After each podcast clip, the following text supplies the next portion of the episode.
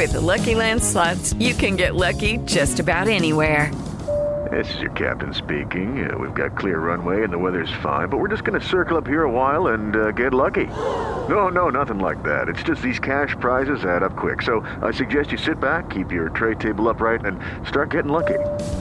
Play for free at LuckyLandSlots.com. Are you feeling lucky? No purchase necessary. Void where prohibited by law. 18 plus terms and conditions apply. See website for details. Siete en punto, panorama informativo 88.9, información que sirve.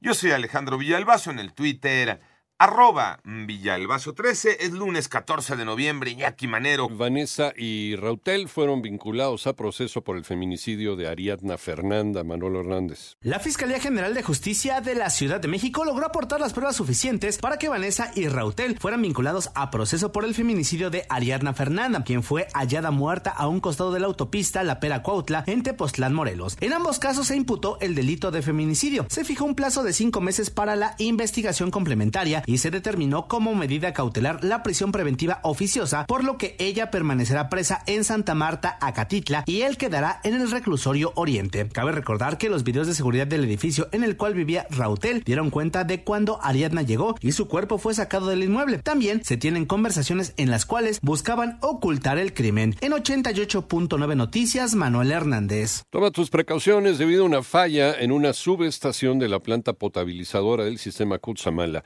El abasto de agua hacia 13 municipios y 12 alcaldías de la zona metropolitana del Valle de México se reducirá hasta la primera quincena de diciembre.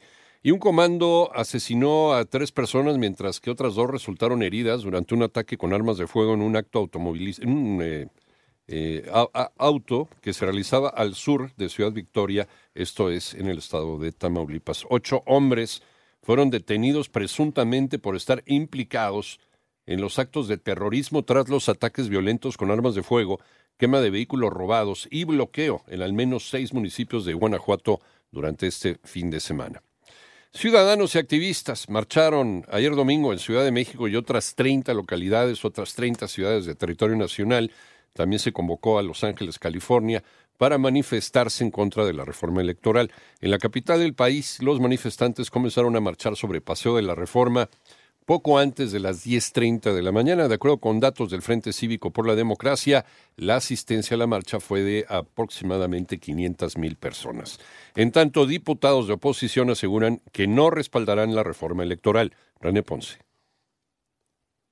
El grupo parlamentario del PRI en la Cámara de Diputados aseguró a través de su coordinador Rubén Moreira que no están negociando nada sobre la reforma electoral, por lo que votarán en contra de la que ha presentado el presidente de la República. El legislador advierte que no avalarán ningún cambio legal que dañe al INE, a los tribunales electorales o a los órganos públicos locales electorales. Hay versiones de todo tipo, se crean discursos políticos. hay que tener cuidado de no caer en la trampa de entrar a esas discusiones. Finalmente recordó que los de Morena tienen una mayoría que les permite desahogar todo lo que sean leyes secundarias, pero no reformas constitucionales. Para 88.9 Noticias, René Ponce Hernández. El panorama internacional, el presidente ucraniano Volodymyr Zelensky acusó a los soldados rusos de cometer cerca de 400 crímenes de guerra y matar a civiles en la ciudad de Gerson parte de la cual fue retomada por el ejército ucraniano la semana pasada tras la retirada de los rusos.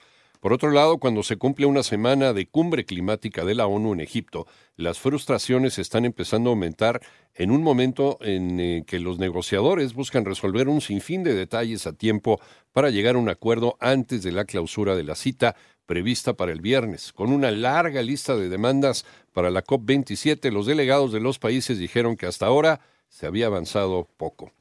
Y en Turquía, al menos seis personas murieron, otras 53 resultaron heridas en un ataque con bomba en una importante vía peatonal de Estambul, anunció el presidente turco Recep Tayyip Erdogan.